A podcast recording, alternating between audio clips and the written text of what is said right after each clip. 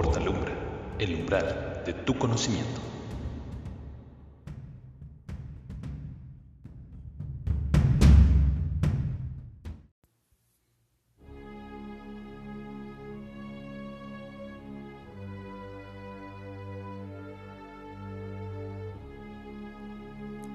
El día llega a su fin, y con él la luna que al menguar nos revela su insólita sabiduría. Un espacio en el tiempo donde los sueños son acompañados de historias míticas, leyendas, relatos, historia, música, arte, cine, estilo, cultura, entre otros. Nos llevará en un viaje a través del tiempo, donde descubriremos puntos específicos de temas relacionados a nuestro entorno social, cultural y psicológico, con un punto de vista más allá de lo convencional y para que formes parte de este umbral donde especialistas, fuentes informativas, bibliografías y anécdotas personales se unen para llevarte la información más auténtica posible. Un trayecto nocturno en donde nos podrás compartir tu perspectiva y debatir las revelaciones místicas que nos ofrecen las fases lunares. Síguenos a partir de las 22 horas, todos los jueves, a través de nuestras redes sociales. Portalumbra, el umbral de tu conocimiento.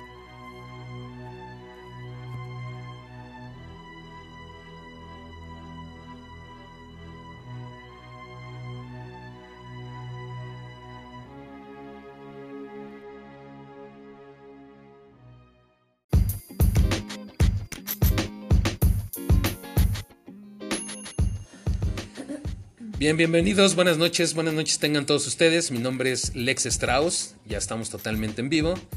Y eh, bueno, pues en este jueves, este, esta noche lluviosa en la Ciudad de México, pues se me hace un día especial para hablar del tema, de un tema de las artes, eh, un pedacito que se desprende de las artes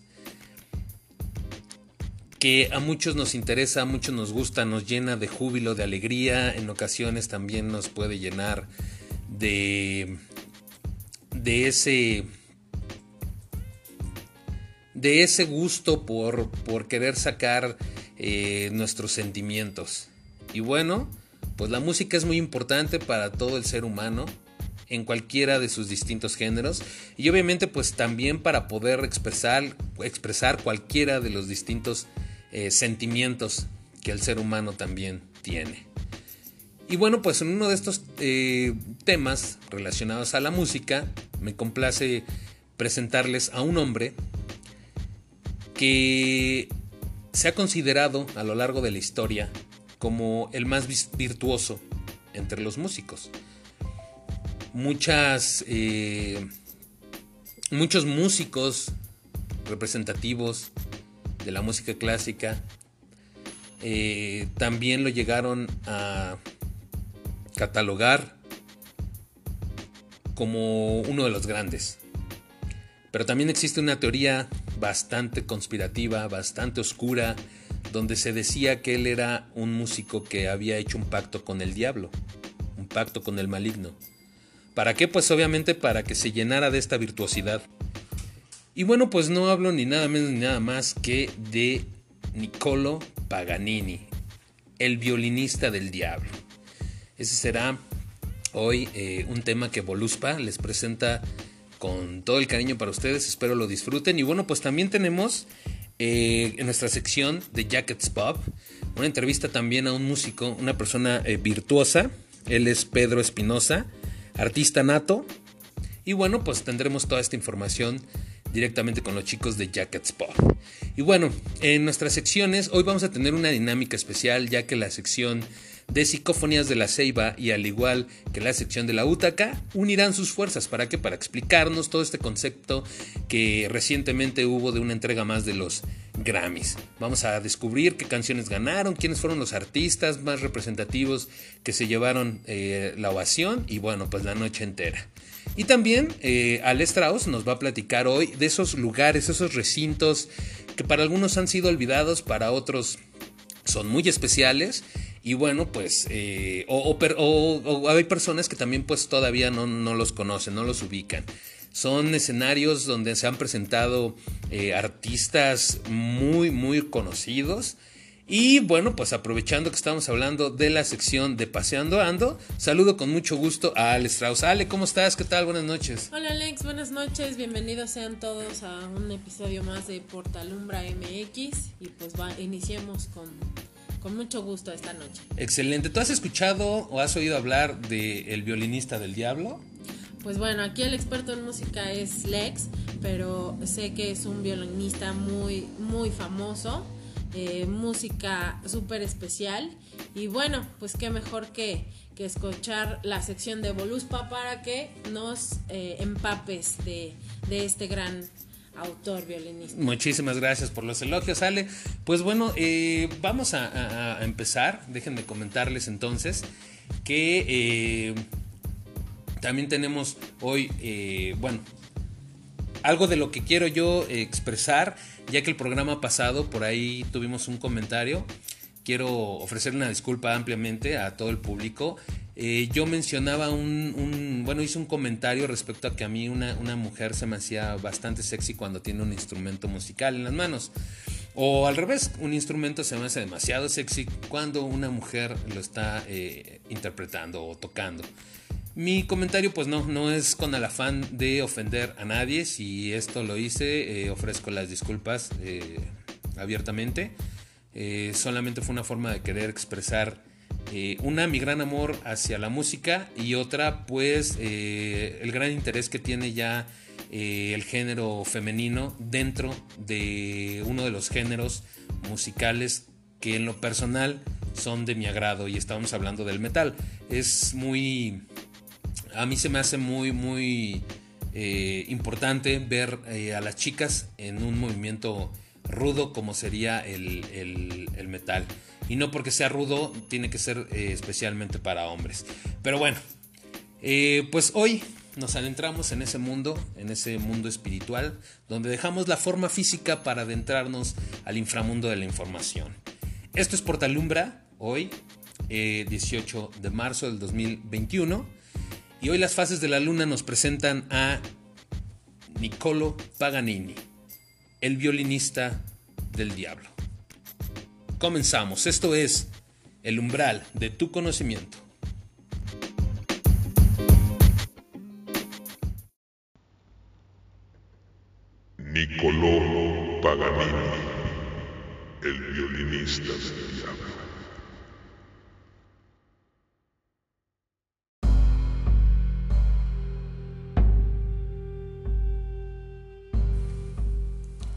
Génova, 1782, Niza, 1840.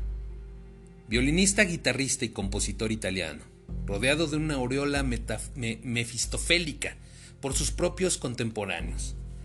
Asombrados ante su dominio del instrumento y su vida eh, desordenada y aventurera, Niccolo Paganini fue el violinista por autonomacia del Renacimiento.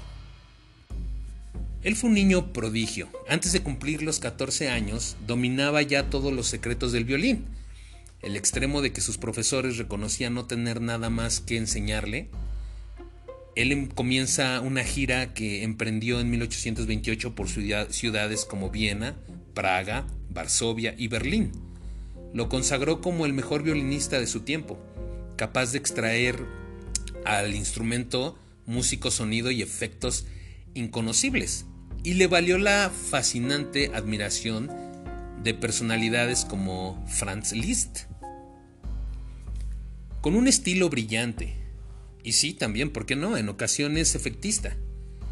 Él desarrolla de manera considerable las posibilidades, técnicas del violín, explorando diversos recursos como las eh, triples cuerdas, grisandi, pizzicati y arpegio aprovechados en sus propias composiciones. Pero, déjame contarte que entre las obras de su autoría destacan los 24 caprichos para violín solo.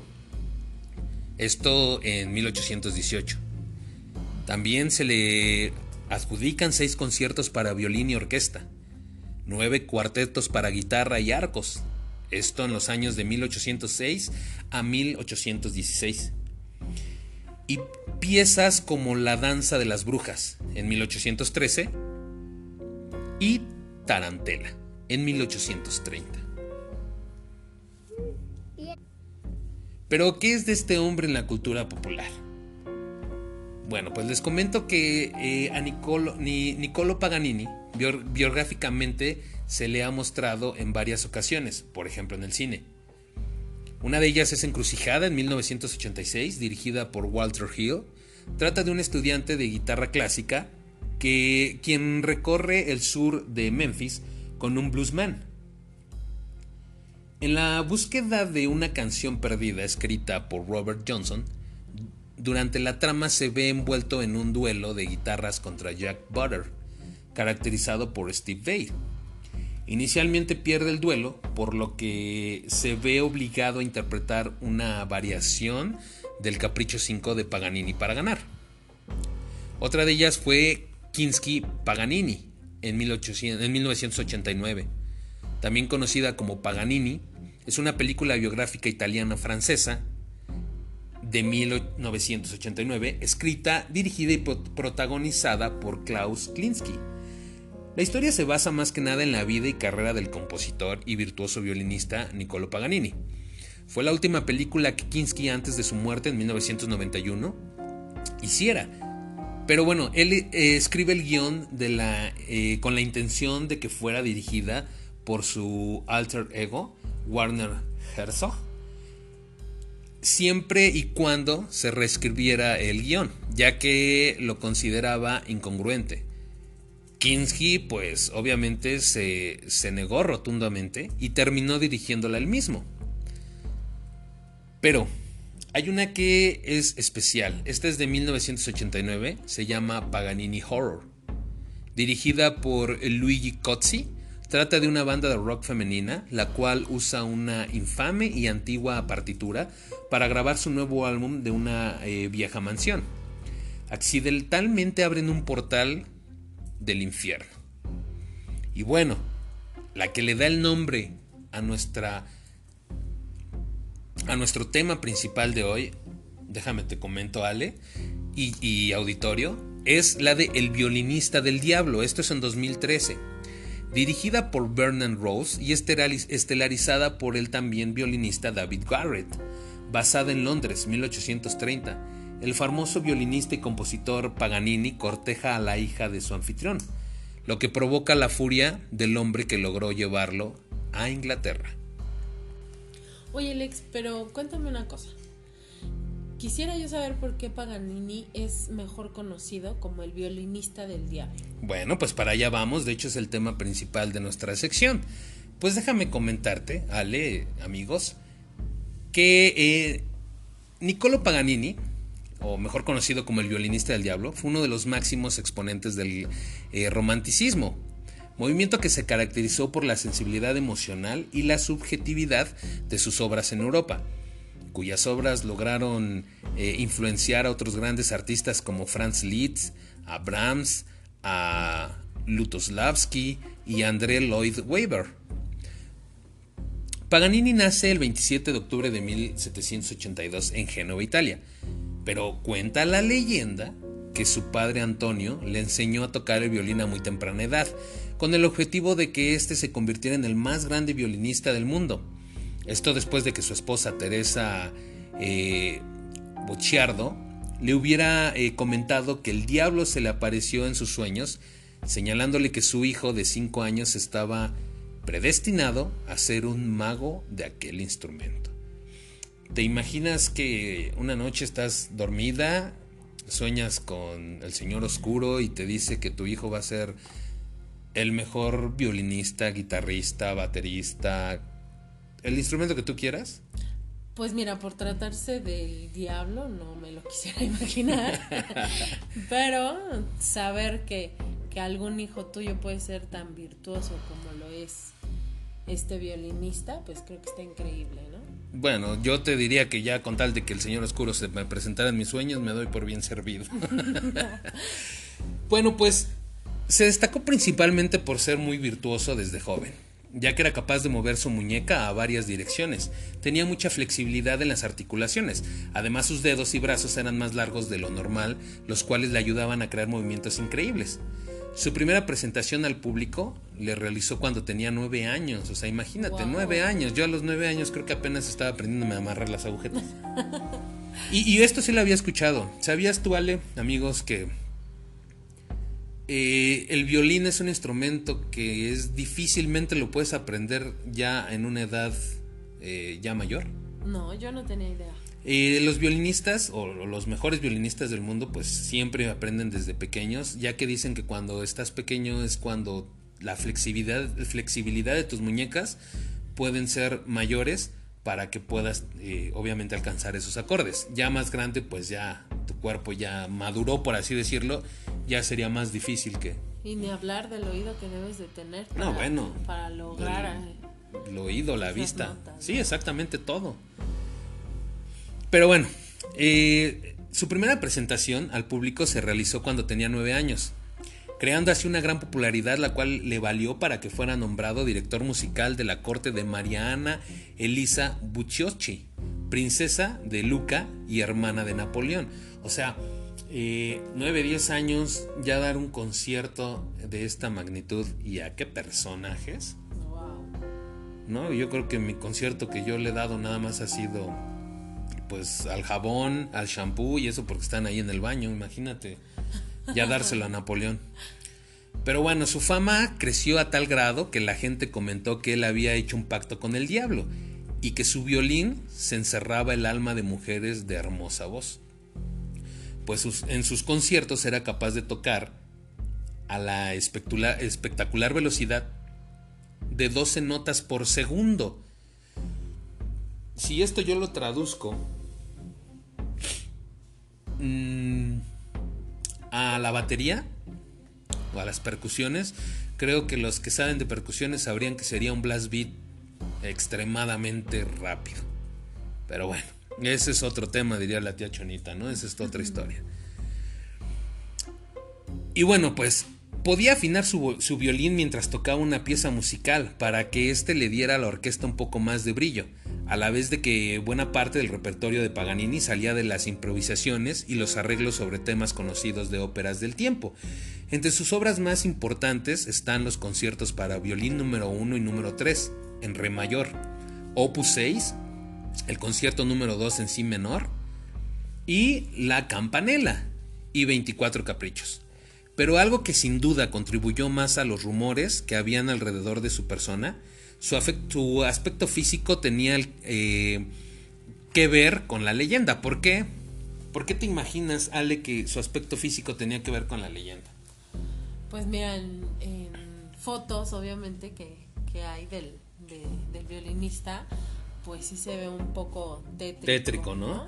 Bueno, pues imagínatelo, era, él tenía el cabello largo y negro, el cual eh, eh, contrastaba con su piel pálida. Tenía una frente alta, ancha y cuadrada, era delgado y de mediana estatura. Esto no le impidió tener un carácter apasionado y mujeriego. Logró casarse con la bailarina Antonia Bianchi, con la que tuvo a su hijo Aquiles.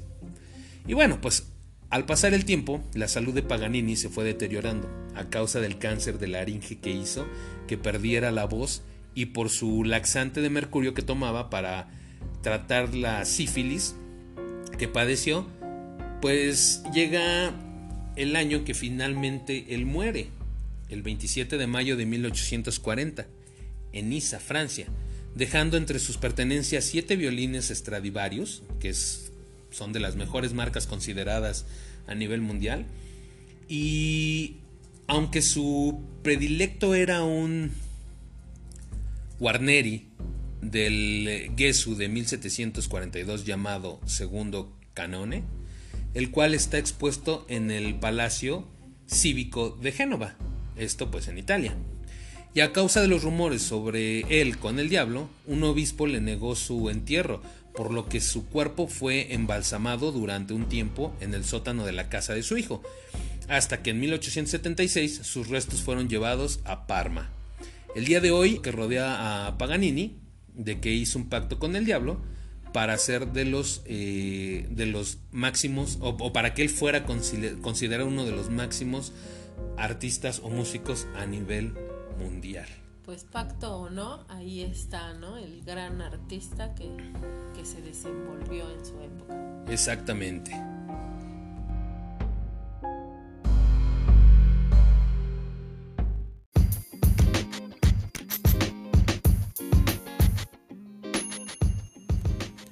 Así es, amigos, pues si, si me lo permiten vamos a pasar con una de nuestras secciones. Esto es eh, Jackets Pop. Los chicos de Jackets Pop nos van a eh, presentar hoy una entrevista muy especial, ya que estamos tratando el tema de los músicos.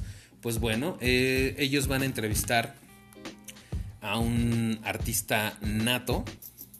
Él es Pedro Espinosa. Bueno, pues ¿qué les cuento yo? Vamos con Jackets Pop y que nos los cuenten mejor ellos. Adelante, bienvenidos. Bueno, una nueva semana aquí en Jackets Pop. Muchas gracias por el recibimiento, Lex. Bueno, chicos, como cada semana hoy tenemos un gran invitado y ya que esta semana fue el gran tema, los Grammys, vamos a tratar de estar un poco en sintonía con eso. Vamos a hablar sobre la música y cómo una persona que ha estado en una orquesta ha evolucionado al punto de hasta querer su propia música recientemente. Bueno, antes de seguir hablando sobre esto, vamos a hacer las presentaciones correspondientes. Por supuesto, su gran y amoroso entrevistador Jacket como cada semana junto a ustedes. También tenemos a viejos conocidos como son nuestros queridos entrevistadores, Sander. Hola a todos, seguimos siendo relevantes. No por mucho, pero veamos qué tal. y también nuestro querido entrevistador, Legion. Hola, ¿cómo están? Sigo vivo, no se preocupen. ¿Y cómo olvidar a el gran invitado de esta semana? Es un gran amigo mío y créame que en cuanto a música es una persona que tiene mucha experiencia, no solamente en eso, pero en este caso vamos a tocar ese tema. Hola, ¿qué el tal? gran amigo Pedro. Hola, ¿qué tal? ¿Cómo están? Bueno, para hacer la primera pregunta y romper un poco el hielo, Pedro, la verdad quisiera preguntarte por qué empezar con la música, qué fue lo que te motivó a esto y qué instrumentos tocas, por supuesto. Bueno, eh, en realidad empezar en la música no fue algo como que mi decisión, sino que fue una decisión inculcada por mis padres. Y fue algo que a la larga tipo, le agarré bastante cariño y algo que me llena bastante hoy en día. Eh, empecé primero con pidiendo aprender la guitarra, pero en la música como tal, donde estuve, empiezas estudiando nada más lenguaje musical y flauta dulce para empezar como las primeras lecturas de partituras y esas cosas. Y ya después fue que agarré un instrumento de orquesta, que fue la tuba. Y ya por mi cuenta aprendí a tocar la guitarra, el teclado y un poco de batería. Y el cuatro venezolano también. Y de todo lo que has aprendido a tocar, ¿cuál tú considerarías el más difícil? Eh, en realidad no es cuestión de difícil, sino al cual más te dediques porque hay instrumentos mucho, o sea, tipo muy difíciles que pueden ser para mí, pero es como el enfoque que tú le pongas al, a cualquier instrumento. Pero el más, el que te podría responder a otra cosa, sino, a ver, es que me, me da como muchas cosas. pero a ver, te digo, eh, uno de los más difíciles para muchas personas sería la tuba, porque necesitas como una capacidad pulmonar, eh, mucha coordinación en lo que tocas en los labios y en la mano. Antes de seguir con mis preguntas, porque tengo un montón de anotadas. básicamente. Ah, bueno. Sander, ¿tú tienes alguna? Uh, sí, yo tengo una. Uh, yo estaba, bueno, yo, yo fui parte de la, en la preparatoria, fui parte de la ronda del grupo musical de la prepa. Y te quería preguntar, uh, tú que, eh, a ti qué se te, tú qué, qué en torno a la música, ¿qué, preferir, qué prefieres? ¿Tocar un instrumento o, lo, o, vocales? ¿En qué sentido yo? Disculpa. En el, o, o, sea, en el, en el, sentido como, como digamos, a, a capela. ¿O ¿Te refieres como a cantar o sí. a un instrumento? Sí. Uh, sí, sí, como, como canto y, y, todo eso. No, sé, no soy muy bueno con las palabras en este tema. no, eh, no lo dices bastante bien. Pero, o sea, todo tiene su encanto. Es como que todo tienes que todo es cada, depende de cada persona. Pero en lo personal a mí me gusta bastante tocar un instrumento, hacer performance en un instrumento, más que en lo vocal, pero también me llama por en mucha parte la atención lo vocal. Por eso es que ahorita mismo estoy queriendo empezar como una carrera musical para mí. Oh, muy bueno. A, a, mí siempre se me hizo más fácil la parte vocal, pero eso es simplemente porque tengo unos problemas en las manos que no puedo coordinar bien. y No, bueno, mi, Que, que va fácil, de verdad. Lo que le pones bastante empeño y bastante dedicación y sobre todo con el tiempo se aprende bastante rápido. ¿Sabes? Tipo, me voy a no, dedicar a eso. si te dedicas, puedes aprender. Es, es como que algo que suena muy lógico, pero muchas personas piensan que, eh, bueno, voy a empezar en la música. Y dicen, bueno, quiero aprender a tocar guitarra. Están una semana y como que no coordinan bien las manos o no aprenden bien. Y dicen, bueno, esto no es lo mío. O sea, en realidad no puedes saber si es lo tuyo si duras una semana, o si duras dos semanas, o si acaso duras un mes. Tipo, el aprendizaje no es de un día para otro. Capaz tú duras un año en clase y aprendes bastante. O sea, aprendes poco, pero estás aprendiendo.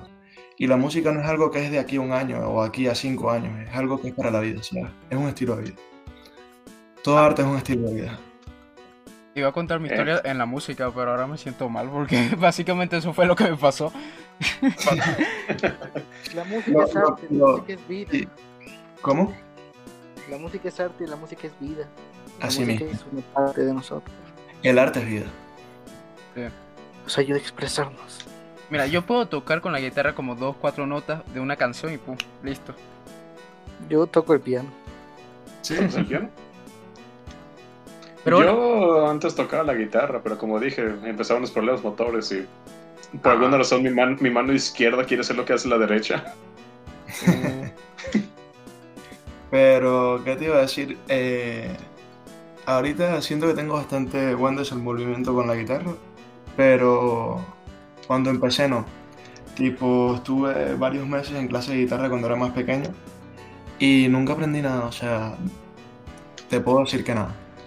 Porque capaz me aprendí un solo acorde o dos acordes, pero siempre quedaba como en la misma clase porque no podía superar, ¿sabes? Y ya después tenía mi guitarra en mi casa porque mi mamá me decidió comprarme una guitarra. Y la verdad que la tenía nada más para tocar sin tocar ningún acorde, era por, por hacerlo. Cada vez que llegaba una persona, tipo tocaba por, por diversión y no sonaba ni siquiera bien. Pero un día, como a los años, decidí yo mismo ponerme a estudiar y aprendí por mi misma cuenta. O sea, buscando videos en internet y poniéndome a practicar. Y por eso es que digo que el aprendizaje está más en enfocarse y en ponérselo a uno mismo. No entiendo. Hablando de la música en el tema actual, ¿cómo tú ves la actualidad de la música? ¿O cuál es tu opinión de cómo la música ha evolucionado hasta el día de hoy? Eh, bueno, es un tema bastante como que puedo discrepar con muchas personas, pero estoy muy a gusto con la música actual. O sea, siento que la evolución de la música para muchos eh, les resulta muy mal, pero si te pones a ver, no podemos quedarnos siempre en un mismo género. Por ejemplo, muchas personas dicen de cuando el rock pasó de moda, la música murió. O de cuando tal género dejó de ser el top, murió. Em, si te pones a ver la música desde tiempos atrás hasta ahora, ha cambiado por distintos detalles poco a poco, ¿sabes? Porque capaz en un tiempo los tresillos estuvieron de moda. Tipo, ¿sabes? Que suene, no sé si sabes que son tresillos. La verdad es que no. ¿Puedes explicarlo? O... tresillos son tres notas en un, en un solo tiempo. Ah, ya. Ya. Eh, y otros, o sea, en estos días estaba viendo un video de eso, era como que el, el snare, o sea, el... Es que, bueno, ahí sí me complica más porque es de batería. Pero es como que los ritmos van como por época.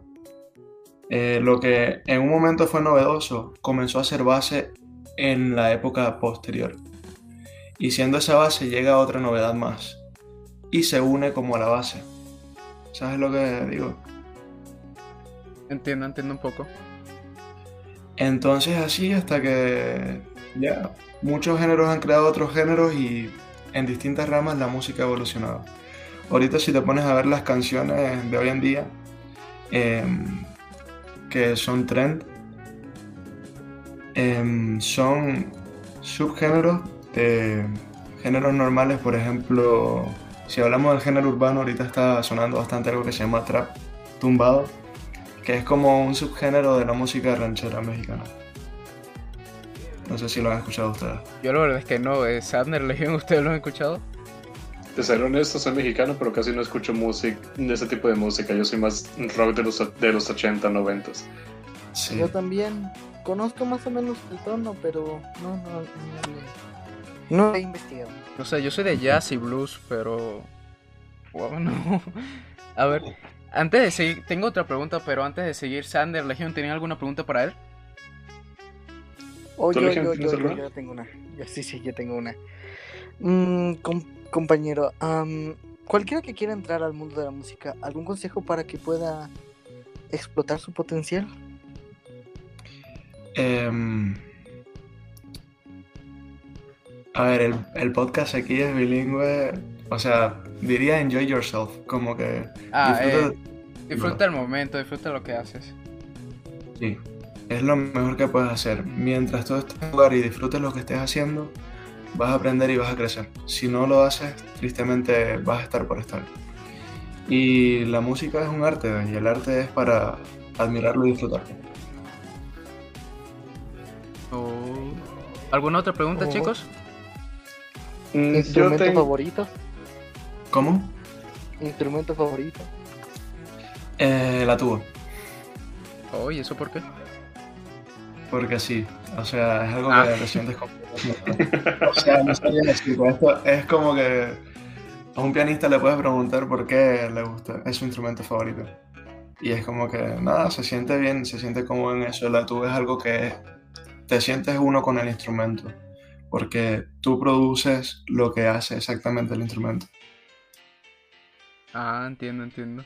Va desde la cantidad de aire que, que le das al instrumento, a la embocadura que pones, a las figuras que pones en las manos y es algo prácticamente completo. Oh, y hablando de eso, ¿cómo fue para ti estar en una orquesta?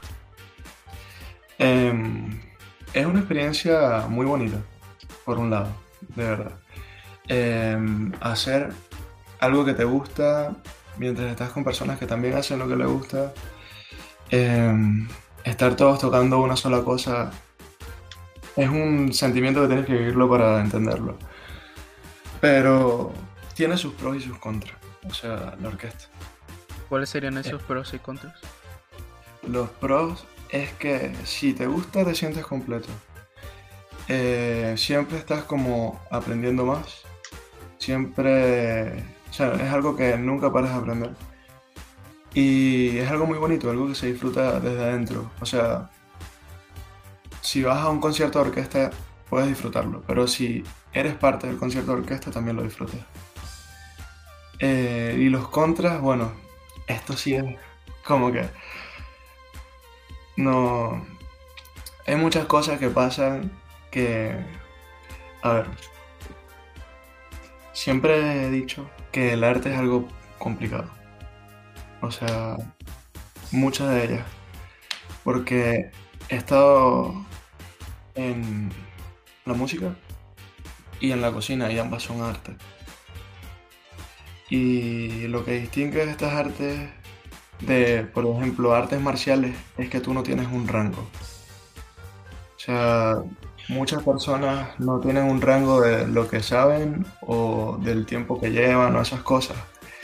Y entonces hay mucha toxicidad en ese mundo, ¿sabes? ¿En cuál Tipo, artes marciales o la música? No, no, no, no, no, La la música. Ah, ya. Yo digo Porque- que si hubiera toxicidad en el mundo de las artes marciales, un simple zapato sería suficiente. Se- No, sería complicado, ¿eh?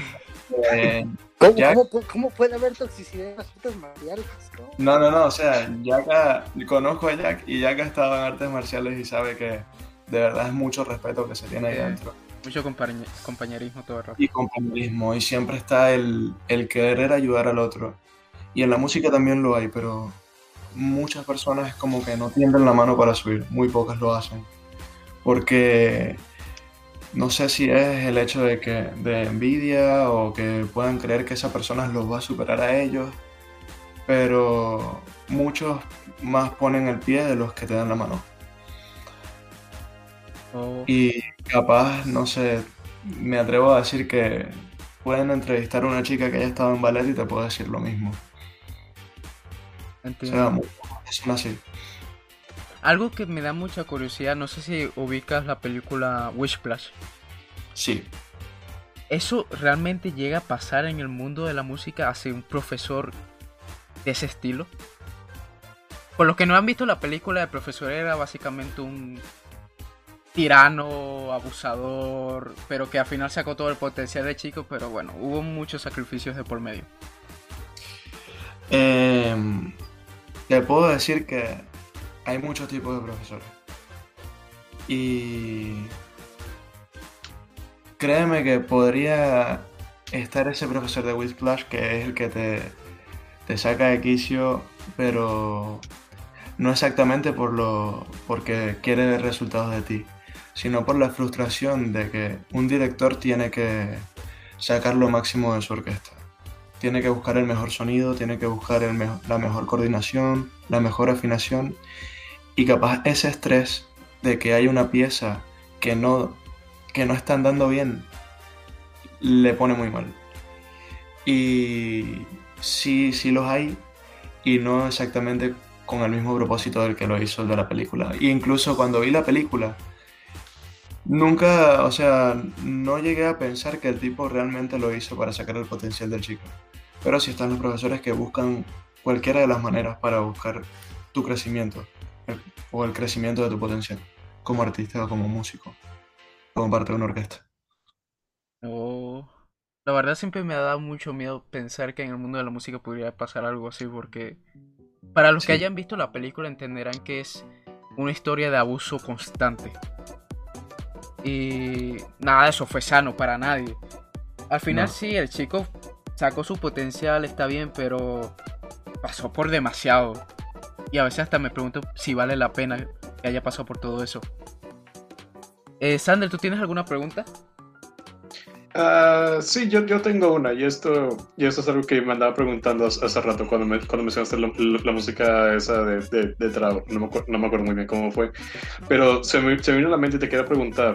Ah, yo mencioné que me gusta a mí el, el rock del- de los 80, 90 y principios del 2000. ¿A, a ti cuál es el género que más te gusta? O sea, ¿Cuál es, cuál es el, el género que dice? Ah, sí, este lo escucho todos los días. Bueno, eh, es muy raro cuando me hacen esta pregunta. Porque no tengo una respuesta como concisa de lo que te puedo decir, pero me gusta cualquier tipo de música, de verdad. O sea, no todos, pero te puedo decir que no, no, no discrimino mucho los géneros. Me gusta bastante el rock, me gusta bastante el rap. Eh, la música actual me gusta bastante, eh, me gusta bastante el trap.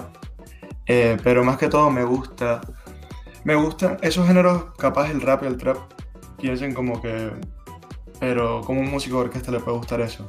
Pues hay ciertas cosas, ciertos ritmos, ciertos bajos, algo que te atrapa dentro de él que tienes que escucharlo bien para entenderlo. Y, pero ahorita mismo lo que más me está gustando son álbumes que fusionan música. O sea, que esto viene ya desde antes, pero es como que ahorita lo están haciendo más seguido. Por ejemplo, voy a dar un ejemplo muy base, muy general. Con Bad Bunny, con el último álbum que sacó. Es tipo, es una mezcla bastante buena de lo que puede ser el género urbano de ahora con el rock. Si lo han escuchado, lo han escuchado antes, tipo. Yo la verdad es que no, no te voy a mentir, nunca he escuchado. Bueno, he escuchado una que otra canción de Bad Bunny que me han spameado hasta el final para que ya la escuchase, porque no soy muy afín del, del género trap. Pero suena interesante al menos. ¿Qué tú opinas, Sander? Sí.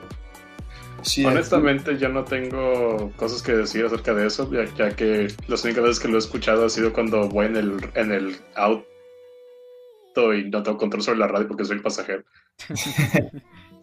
Y di ese ejemplo porque es el, supongo que ahorita mismo es una de las figuras más conocidas.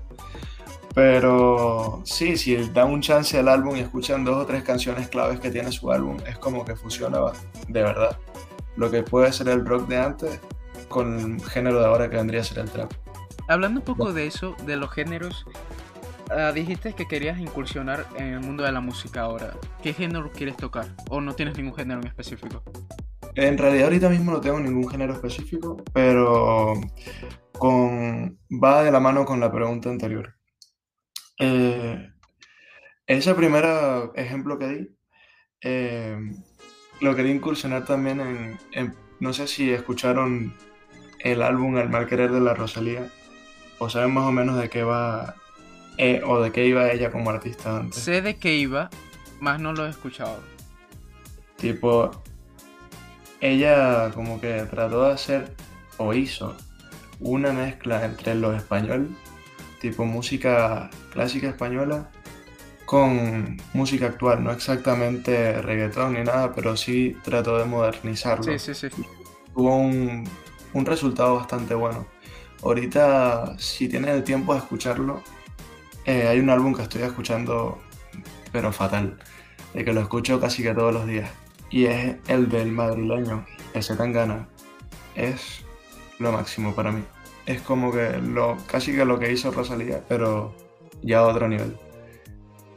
Oh. Tipo, sí, es la fusión de algo clásico o un género antiguo, volverlo actual, modernizarlo, volverlo de nuevo a la actualidad, ¿sabes? Entiendo. Y en estos días, tipo, un sobrino mío que está en orquesta aquí, me estábamos hablando de una cosa tipo muy X. Y era como que él te- estaba estudiando sobre el significado de palabras. Una cosa de diccionario, no sé si era por Spelling Bee siquiera. Pero lo que me dice es que el legado para nuestras futuras generaciones es, y él respondió, em, autos voladores. Ah, Y yo tipo, me lo, o sea, como que lo vi y le dije, ¿tú crees que realmente es eso? O sea, no es tan pequeño, él tiene como 13 años. poder 14. tener 13 años y puso autos voladores. Sí.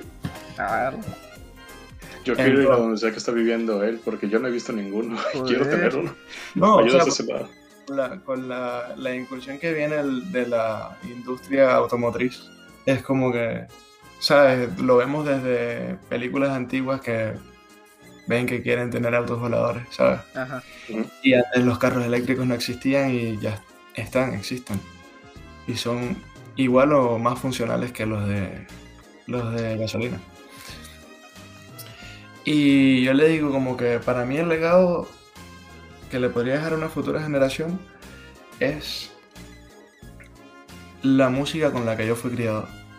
La música con, o sea, la música con la que yo fui criado no es la misma con la que van a ser criados mis hijos y mis nietos. Es como que estaría bueno ya parar de lo actual y traer a lo actual lo que es antiguo. ¿Sabes? No, no diciendo como que lo actual está mal, ni diciendo que lo del pasado ya pasó, sino como que tratar de evolucionarlo, pero que tenga la misma base. Entiendo ¿Sabes? Cómo combinar los dos estilos. Sí. Pero Claro. más que todo como una conmemoración o como seguir manteniendo eso vivo, porque eso es algo que nos define a nosotros. O- La verdad, es una bonita reflexión y estoy completamente de acuerdo. Eh, Sander, ¿algo más que quieras preguntar ya que se nos está acabando el tiempo? Mm, En sí no, no se me ocurre nada, simplemente, ah, simplemente de- decir eso de que lo, lo que tú dices, la, la evolución de, de la música, sí, me parece que es algo que sí pasa y sí ha estado pasando bastante. Ah, y ahora, y en este nuevo género que es el de fusión, ese que se mencionaste que se está haciendo, no puedo imaginarme cómo se, va, cómo se van a escuchar algunas canciones. Siento que voy a estar en, en mis 50 con, con los sobrinos y dicen, oye abuelo, ¿eso cuál es? Ah, ese yo lo escuchaba hace años. ¿Hace cuánto? ¿Donde los dinosaurios? Así empecé yo. Bueno, Pero- yo... Ajá. No, no, no, sigue, sigue. No, no, no, te- tú eres el invitado, hablo tú. No, no, no, tipo, ya perdí la idea. No, Mejor hablen los dos. a ver, lo que iba a decir era, ya hablando un poco de todo esto, Pedro, eh, ¿cuál sería el mensaje que le quisieras dar a las personas que ahora se dedican a la música? Que primero no desistan, porque al final son como lecciones de vida. No, no todo va a ser bueno, pero tampoco todo va a ser malo. Y tienes que entender que lo que está pasando ahora, así sea malo o sea bueno, no va a definir el final. O sea, capaz es como tienes que seguir esforzándote día a día, en tus días buenos y en tus días malos, hasta conseguir tus objetivos. Pero en sí, como tal, sería no rendirse. Entiendo. Bueno, pero se nos acaba el tiempo, entonces simplemente quiero decirte que cuando saques tu álbum o saques algún tipo de música, recuerda que nosotros fuimos los primeros en entrevistarte, ¿eh? Por supuesto. Entonces, Y si puedes mandarnos un álbum as- as- así de cortesía, nomás por amistad, Claro, firmado. bastante. firmado Autografiado. Y ya cuando sea súper famoso, con el póster y todo ahí. Y así en pleno concierto, los- el equipo de Jack Pop fueron los primeros. Y nosotros sí. así mismo. Va. Bueno, Fuimos los primeros, para, buen- para, para bien o, o para mal, depende de cómo nos ven después. bueno, con esto creo que es bueno concluir la semana ya con el tema de los Grammys. Espero que al menos lo hayan disfrutado. Recuerden una entrevista cada semana. Y para despedirnos solamente quiero decir que gracias por haber estado aquí como siempre. Recuerden que esto ha sido Jack Pop. Eh, Sander, ¿algo que quieras decir? La, la música va y viene y no puedes juzgar a nadie por sus gustos. Así que simplemente disfrútenlo. La música está para disfrutarse. Pedro, ¿algo que quieras decir a nuestro querido público? Totalmente de acuerdo con Sander. Es tal cual así. Perfecto. Y gracias por la invitación y muy agradecido con ustedes, súper amables. Y nada, que viva la música. No, gracias a ti por haber estado aquí. Créanme que fue una gran experiencia. Bueno chicos, no puedo estar más de acuerdo con mis compañeros. Lamentablemente Legión tuvo algún problema, entonces por eso no está aquí. Pero me imagino que diría exactamente lo mismo. Disfruten la música. Nunca se sabe cuándo puede cambiar, entonces es mejor vivir el momento. Esto ha sido Jack guarda- Pop. Ajá. Iba a decir, viven el momento y guarden, y guarden sus cassettes y CDs, porque como, como siempre cambia, nunca sabes cuándo vas a ocupar. Y siempre puede valer una fortuna de aquí a, dos, a 10 años, entonces... Efectivo. Bueno, esto ha sido Jack Pop, una semana más aquí junto a ustedes. Volvemos contigo, Lex. Auf Wiedersehen.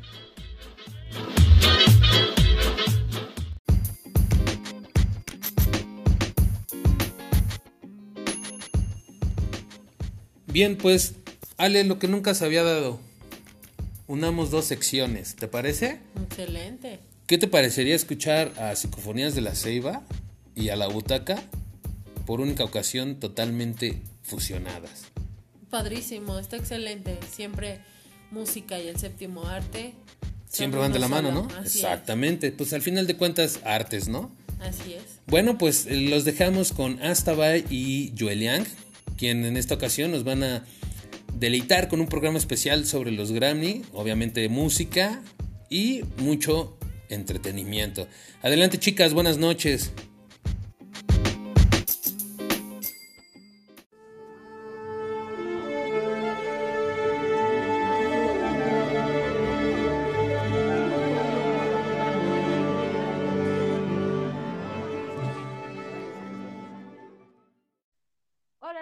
Buenas noches y a todos sean bienvenidos a una emisión más aquí en Portalumbra y en esta edición especial donde dos de nuestras secciones se juntan para debatir acerca de los Grammys en este año 2021. Julien, buenas noches. Hola, Xtabay, buenas noches. Hola, y vamos a contarles un poquito acerca de la, de la plática que teníamos tras bambalinas acerca de estos premios, que unos estamos bastante satisfechos, otros no tan conformes, y pues vamos a platicarles un poco acerca de los premios de los que estamos satisfechos. ¿Tú qué opinas, Julen? Sí, realmente fue bastante impresionante ver cómo Beyoncé arrasó una vez más con tantos premios. Ya pues con las nominaciones que tuvo en este año, pues ella ya cuenta con 79 en total. No, pues sí, ya de hecho es un número bastante significativo y la verdad es que Beyoncé nos siempre nos deja un buen sabor de boca con todo el material que ha, realizado a lo largo de su carrera musical y no también por ello se ha ganado un lugar en es- especial en nuestros corazones y también digo en eventos tan importantes como el Super Bowl, que es una de las personas que también ha hecho bastantes eh, buenos papeles en eventos de esta magnitud, ¿no? Así es, y fíjate que un dato curioso es que al parecer ya hay competencia entre, entre precisamente Beyoncé y su esposo en cuanto a las nominaciones y los premios que ambos han ganado. Sí, no, y es que también Jay-Z tiene una carrera bastante interesante y creo que juntos han hecho eh, canciones y contribuciones a la música bastante importantes, ¿no? Así es. Y fíjate que otra, otra cantante más que igual me dejó sorprendida es Billie Eilish. El año pasado contó con cuatro premios. Este año fueron tres nominaciones y solo cuatro premios ganados. Sí, y de hecho, bueno, a mí me gustó mucho que tuviera la nominación de la canción que hizo con Phineas O'Connell. La verdad es que es una canción buenísima y no por, no por nada, es favorita aquí en el canal de Portalumbra por, por Julián y su servidora. La verdad es que amamos a Billie Eilish y, todas sus canciones nos encantan. Así es, de verdad, eh, cuando vi que ganó el premio, pues fue inevitable pegar un grito que despertara a mis vecinos. sí, me imagino. Yo también me emocioné muchísimo ya por este lado de mis favoritas pues fue la, el premio que se llevaron Ariana Grande y Lady Gaga con su canción a dúo, justamente, que la verdad es que no me esperaba ese dúo cuando salió a, el lanzamiento y tampoco me, me imaginaba que se llevaran un premio. La verdad es que quedé muy sorprendida y bastante satisfecha. Así es. Lo increíble de todo esto es que pues muchos de los cantantes que, que conocemos también han llegado a participar en películas y debido a ello pues han sido nominados e incluso algunos han alcanzado a ganar premios Oscar. Ah, de acuerdo. ¿Y nos podrías eh, eh, platicar alguno de los que haya estado nominado? Mm, bueno, mira, te cuento que como actor, Robbie Williams, que es uno de mis favoritos, eh, ha tenido varias nominaciones al Oscar. Sin embargo, pues realmente sorprendió bastante ya que fue en una ocasión que ganó un Grammy ah, por participar, este, ganó el premio a mejor álbum para niños. Y realmente fue algo sorprendente que, que ganara ese premio. Esperaban todos que fuera el Oscar lo que ganara y en su lugar pues ganó un Grammy. Sí, la verdad es que yo igual, yo no sabía este dato. Mm, hubiera jurado que en algún momento de su carrera se llevara algún premio Oscar, pero mejor se llevó un Grammy y, y demás un Grammy de un para música para niños. Así es. Sí, no, de hecho bastante interesante. Y bien, que ah, bueno, también hablando de, de Beyoncé, también el premio que se llevó con la colaboración que tuvo con Megan Thee Stallion. Es una canción maravillosa, debo decir. Yo, en cuanto supe de la nominación, me fui a escuchar la canción. Y algo curioso que me llamó de, de esta cantante justamente de, de Megan Thee Stallion, que también se llevó un premio en solitario, es que tiene un, un, matiz de voz muy parecido a quienes crecimos durante los 90 con esta cantante igual de, de hip hop y rap que es... Mmm... Ah, se me fue su nombre. Missy Elliott, Missy Elliott. Muy parecida, muy, muy, muy, muy parecida a su voz. Yo, si no supiera quién es, yo juro que es Missy Elliott. Así es. Son voces realmente extraordinarias que juntas suenan increíble. Sí, la verdad es que eh, vaya, es una canción que vale la pena, sí, si pueden vayan a escucharla. Yo se las voy a dejar como recomendación de esta semana, junto también eh, con la canción de Billie Eilish y nuestro querido también eh, Phineas O'Connell, también vayan y escúchenla, merece mucho la pena. Así es. Oye, ¿y qué crees? Fíjate, un dato interesante es que Jennifer López se encuentra dentro de los Guinness Records por haber ganado tres premios al mismo tiempo. Vaya, oye, eso que suena bastante interesante porque pues también eh, la señora Jennifer López tiene una carrera impresionante y creo que también por ello se ha llevado esos premios a pulso. Así es. ¿Y qué crees? Algo curioso es que en este año va a participar en una película con ni más ni menos que Bad Bunny. Ah, mira, otro que también digo, uno de los que a nivel personal no estamos como muy conformes. En esa nominación yo se lo hubiera dado a Ricky Martin, pero bueno, también se llevó el premio a mejor eh, álbum pop latino. Así es. Bueno, la realidad es que aquí nos demuestran que no hay limitantes para el ser humano más que el que uno mismo se pone. Sí, la verdad es que eh, fue una, una, premiación bastante eh, atropellada y que se había pospuesto por mucho tiempo por todo este tema de la contingencia. Y a mí lo que me sorprendió es que también hay artistas no tan conocidos también se han llevado varios premios por ejemplo, este, el premio a mejor álbum de rock que se lo llevó eh, Fiona Apple, bueno, también a mí me sorprendió muchísimo, ¿no? Así es.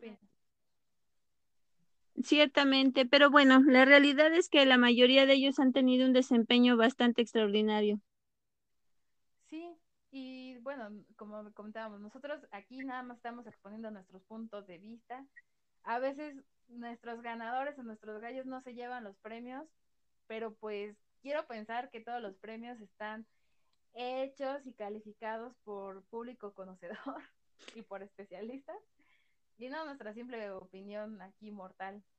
De hecho, déjame contarte que la realidad es que pues estos premios se ganan a través de la votación, no solo de nosotros, eh, su público, sino de, del resto de, de los que participan también. Vaya, sí. Yo me, yo me pregunto, o sea, ¿será legal hacerte un autovoto? O sea, votar por ti mismo. ¿Quién sabe? En una de esas sí es posible, ya que pues suelen ser anónimos. No, pues sí, igual digo, si yo estuviera en esa posición, yo mandaba mis papelitos así como con mil votos y ya me llevó el premio. no, pero realmente digo, son sorpresas que, se llevan. Y, ah, también, antes de que se me olvide, también otra favorita fue Lua Lipa, también se llevó un premio, la amamos, es una flaquita así, súper encantadora. Así es. Oye, ¿qué crees que también, pues, quedé yo fascinada cuando me di cuenta de que Natalia Lafourcade también se llevó un premio? Sí, la verdad es que también ya había hecho varios así intentos, se había quedado con, algunas nominaciones de años pasados, así como ya casi por llevárselo, y este año sí ya se le hizo llevarse un premio, que la verdad su álbum que eh, estuvo nominado bastante bueno, muy muy bueno. Así es, ella tiene varias nominaciones, bueno, había tenido varias nominaciones en otros años, pero realmente me dio mucho gusto que esta vez se haya llevado el premio. Sí, la verdad es que ya se lo merecía eh, bastante. Oye, y hablando ya de terrenos latinos, también e, el grupo Nietzsche, que también ya es toda una institución de la música latina, se llevó un premio. Así es. Sí, digo, aquí el, el, lo guapachoso no faltó en esa premiación.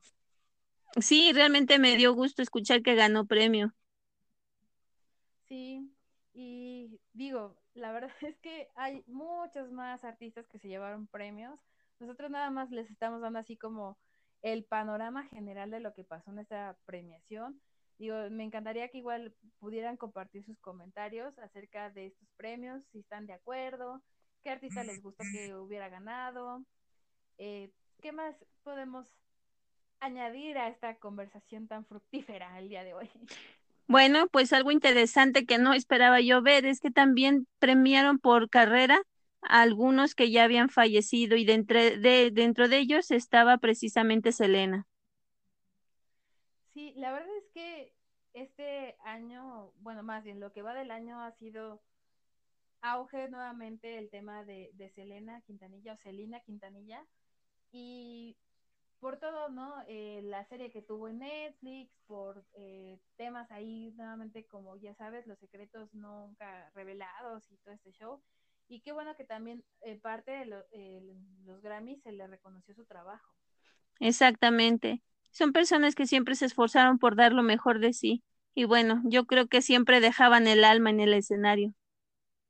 Sí, y digo, siempre a veces es bueno que hacer un, un, reconocimiento póstumo para generaciones que a lo mejor eh, ya no les tocó vivir esa época de los años dorados de, de cada artista, ¿no?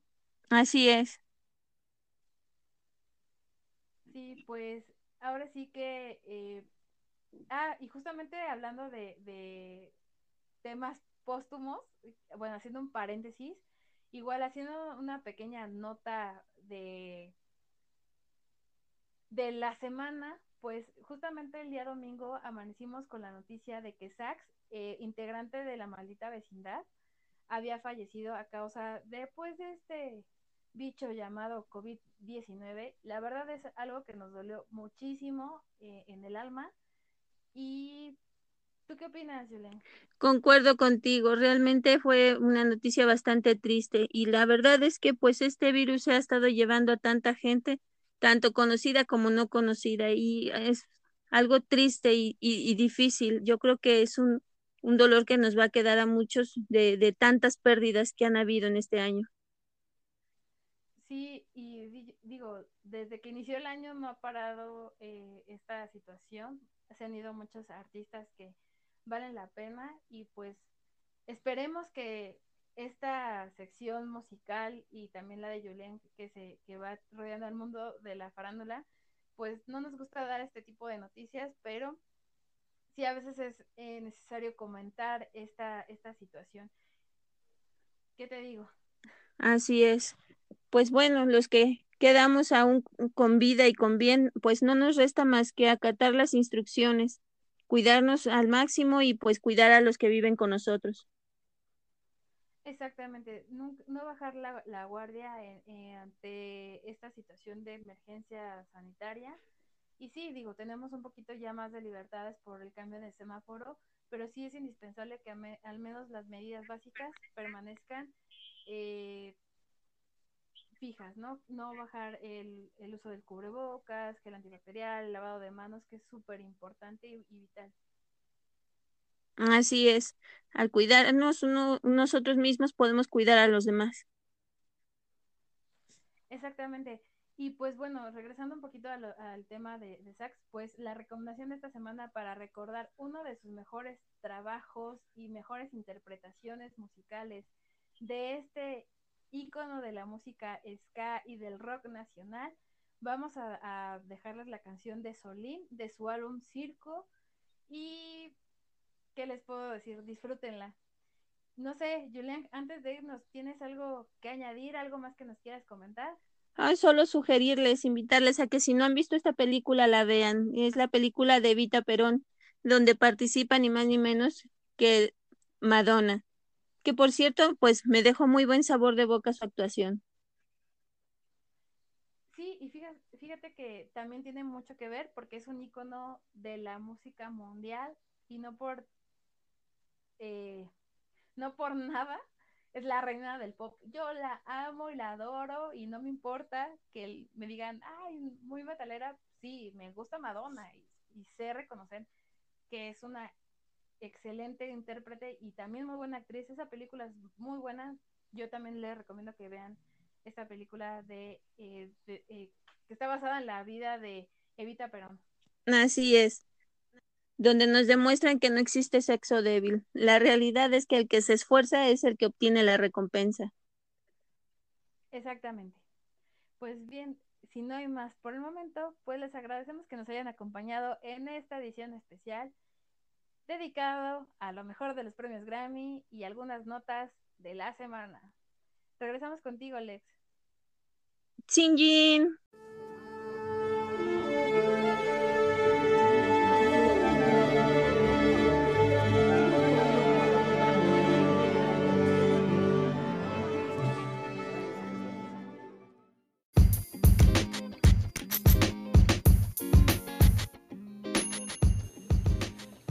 Listo, chicas, pues excelente información, muchísimas gracias la que nos comparten el día de hoy. Esperamos que a todos los eh, a todo nuestro auditorio les haya encantado como a nosotros. Y bueno, pues eh, vamos a a otra de nuestras secciones. Esto es Paseando Ando con Ale Strauss y ella nos va a contar sobre los recintos, como les mencionaba al principio, esos recintos olvidados por la sociedad, pero que son demasiado importantes o muy underground o que muy pocas gentes o personas los conocen, pero que también se llevan a cabo bastantes conciertos muy interesantes ahí. Adelante Ale, buenas noches.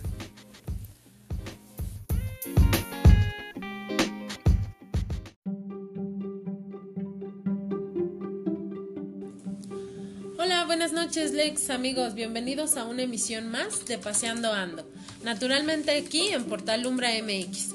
Y retomando el tema del día de hoy, que es completamente musical, pues bueno, quiero mencionarles algunos de los recintos más representativos en la Ciudad de México. Recintos que algunos no recuerdan o no conocen y tienen demasiada importancia en esta ciudad. ¿Cómo ves, Lex? Pues sí, como te comentaba, ¿no? Pues recintos que no sé si para muchos han sido olvidados, eh, para otros pues simplemente no los conocen. Digo, se da el caso porque también hay muchos, muchos nuevos, este, eh, muchas numeraciones que, que, igual les, puedes, les pueden gustar las mismas bandas, pero no saben dónde empezar. Y eh, pues en particular vas a hablar del, del, del Foro Alicia, pues para mí es uno de los más representativos, porque varias de mis bandas favoritas pues iniciaron ahí. Oye, a lo mejor eh, lo que dices de las nuevas generaciones, porque no son lugares tan eh, comerciales, ¿no? A lo mejor los que ya estamos dando al chavo rucazo, pues los ubicamos un poquito más por los géneros que escuchamos de música, pero pues en la actualidad son otros géneros muy diferentes a veces, ¿no? Algunos de los que ya estamos, ¿qué, perdón? Estemos, Ah, perdón. sí, estemos, como que estamos dando el rucazo, no, espérame. Bueno, Lex, para ya no complicarte el tema de las edades, este, porque siempre vas a salir perdiendo, al menos contra mí. No, yo, yo, yo, yo. Ira, ira, ira, ira, diría por ahí. Te voy a, te voy a platicar los recintos que, que tengo el día de hoy para ustedes. Eh, empezamos con el Centro Cultural Jaime Torres Bodet, mejor conocido como El Queso. ¿Lo ubicas, Lex? Sí, claro, ahí en Zacatenco.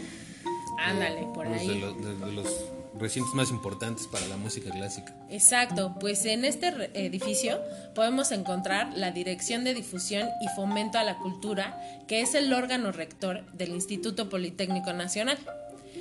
Eh, aquí hay espacios donde se llevan a cabo cines, debates, conferencias, talleres y conciertos, exposiciones de artes y bueno, eh, diferentes actividades, eh, sobre todo para fomentar la cultura. Además encontramos el auditorio Alejo Peralta. Este es la sede de la Orquesta Sinfónica del Instituto Politécnico Nacional y el coro Alfa Nova, que tiene en promedio 70 conciertos en dos temporadas anuales, en primavera y en invierno. Excelente, sí, pues bastante interesante. el- Yo me he tenido la oportunidad de, de asistir a dos, tres eventos por ahí. Muy buena acústica. Pues, sí, pues tienen toda la escuela, ¿no? Me, me encanta que ahí este, eh, eh, esos coros se llenan de, de talento, este, muchos con los mismos estudiantes politécnicos, ¿no? Exactamente. Y bueno, pues también en nuestro paso encontramos uno de los foros olvidados, pero muy representativos, como es el Foro Ilvana. Este foro nace por la necesidad de tener un espacio donde el arte, la cultura y el esparcimiento congeniaran en un ambiente fuera del estereotipo o de cualquier foro cultural. Ilvana sigue siendo un espacio que presenta creadores emergentes nacionales y extranjeros, eh, con más de 1.300 conciertos, 120 exposiciones y más de 200 poetas, entre otros creativos y colectivos. Fíjate que en ese recinto eh, tuve la oportunidad de asistir, puesto que eh, mi maestro de percusión, de, batería, al cual le mando un fuerte abrazo y un saludo, Carlos Clériga. él tiene una banda, su banda se llama Ecos. Al principio Ecos empieza como banda tributo oficial aquí en México de, Pink Floyd. Y la última vez que los fui a ver a este foro, eh, también la acústica fenomenal, sensacional. Y bueno, presentaron ahí uno de sus discos. Pero sí, altamente recomendable el, el foro Ilvana, ¿eh? Increíble. Y bueno, Alex, como bien mencionas, aquí mismo en la Ciudad de México encontramos el Multiforo Cultural Alicia. Es un foro cultural y contracultural eh, aquí en la Ciudad de México, característico por dar cabida a la escena independiente musical y contracultural de México y bueno, de muchos sitios más del mundo. También es conocido como Foro Alicia o simplemente El Alicia. Su nombre se inspira en el nombre de una novela de Lewis Carroll y en una radio autogestiva italiana de los años 70. Sus creadores eh, lo consideran también un laboratorio de culturas subterráneas. Fue fundado en 1995. En este lugar, eh, los géneros musicales más emblemáticos serían el ska, el surf, el rockabilly, representados por artistas como Panteón Rococó, eh, Secta Core, La Lupita, Botellita Jerez, Mano Chao, Escape y obviamente Caifanes. los buenísimos caifanes. Sobre todo. Eh, sobre todo en sus inicios, ¿no? Y bueno, pues un poquito más hacia el sur encontramos el Pepsi Center, ubicado en el corazón del World Trade Center. En el 2012 fue inaugurado como un nuevo espacio de eventos multifuncional que terminó de completar la oferta de actividades de uno de los complejos urbanos más completos de América Latina. En él se han presentado grandes artistas como David Bisbal, CM Blue, Travis, Police, Radio Futura, Y sí, incluso Ale, también déjame contarte que en otras ocasiones, bueno, desde lo que yo recuerdo, también por ahí estuvo Megadeth y, y The Offspring. Te lo digo, digo, no es, no es presunción, pero desgraciadamente tuve la desfortuna de ir a ver a Megadeth. Y, pobrecito. pero afortunadamente tuve la fortuna de ver a, a Offspring. Pobrecito también. Pues, bueno, ¿qué te digo? Pues me regalaron el boleto y ni modo de despreciar algo así. Y bueno, pues iba con uno de mis mejores amigos, entonces pues ni modo de, de aventar, bueno. de tirarlo, ¿no? Todo se disfruta. Sí, ¿no? claro. Y bueno, pues ya que estamos por el sur, sería fácil ubicar la sala Nezahualcóyotl. Es una sala de conciertos fundada en diciembre del 76, creada para ser la sede de la Orquesta Filarmónica de la Universidad Nacional Autónoma de México, donde, bueno, se han presentado artistas de la talla de la Sinfónica de Londres o de Berlín y las filarmónicas de Israel, Nueva York, Viena y Moscú así como la Orquesta Sinfónica de Minería. Pero eso sí, el género del jazz también se ha estado presente en este recinto y juega un papel muy importante. Enormes leyendas de este género como Ron Carter, Mike Camilo, Bill Evans, Dexter Gordon, entre otros, se han presentado aquí mismo. Eh, bueno, y también podemos sumarle grandes personajes de la música popular, como es Silvio Rodríguez, Alfredo Citarrosa, Pablo Milanés, las hermanas Bermejo y, bueno, la señora Eugenia León. Exactamente, y de hecho, bueno, pues ahí están los dos recintos, ¿no? Representativos, uno del Poli, que es el Jaime Torres Bodet, y aquí está el de la UNAM, para que los... es. No, no vayan a decir que, que lo- los pumitas que no los mencionamos, ¿no? Puro burro aquí. Puro burro. Bueno, Alex, pues como te darás cuenta, la Ciudad de México tiene lugares donde verdaderamente eh, dan inspiración para presentar grandes obras musicales en diferentes géneros, ¿no? Y bueno, pues ojalá tengamos la oportunidad de, vol- de volver a estos lugares, volver a disfrutar estos maravillosos eh, sedes de conciertos, de festividades musicales. Claro, cada quien elegirá su género musical favorito y pues eh, qué mejor que hacerlo físicamente ya en cuanto se pueda, ¿no? Exactamente, para poder volver a disfrutar de, de un buen festival de música en vivo. Así es, Lex. Pues bueno, eh, les recuerdo, yo soy su amiga Ale Strauss y les deseo sigan pasando una excelente, eh, excelente noche. Eh, nos escuchamos la próxima semana con más información importante. Esto fue Paseando Ando. Regresamos contigo, Lex. Bye bye.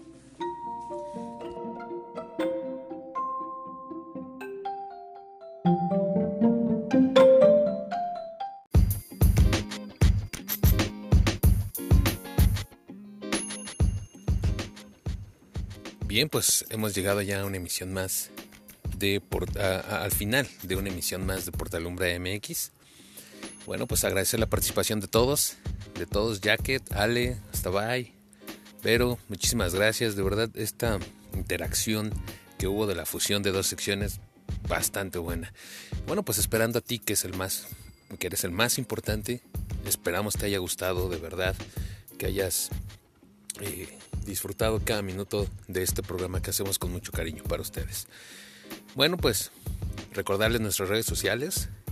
En Twitter estamos como Portalumbra MX, Facebook e Instagram como Portalumbra MX y bueno, pues en la plataforma que mejor te parezca, nos puedes encontrar como Portalumbra MX, Google Podcast, Apple Podcast y también en Apple Podcast. En Spotify, perdón, repetí ahí este Apple Podcast. Bueno, pues mi nombre es Lex Strauss y a nombre de, de, todos los que hacemos posible este programa te damos las gracias. Ya mañana, noche de, noche de viernes. Y bueno, pues hacerte la invitación para que eh, nos escuches el próximo jueves en punto de las 10 de la noche con mucha más información y una nueva dinámica que tenemos preparada para todos ustedes. De igual forma te invito a que en tu navegador busques Vox Platinum. Esta es una estación de radio por internet donde te recomendamos toda su programación bastante interesante, bastante buena, música, información, eventos, bueno, todo lo que te puede interesar de, la radio lo tenemos en Vox Platinum para ti y sobre todo recomendarte Bohemia Rockera con Lalo, Astabay y un servidor Lex Strauss. Este, en esta ocasión, nuestra semana de estreno, estamos hablando ahí de las rolitas más llegadoras de dentro del género del rock. Bueno, pues eh, por último dejarlos con la frase del día, como ya saben, como cada jueves. Y pues no me queda nada más que decirles, chus, chus.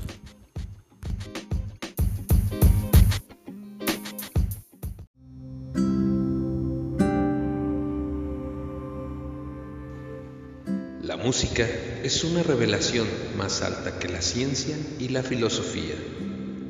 Ludwig van Beethoven.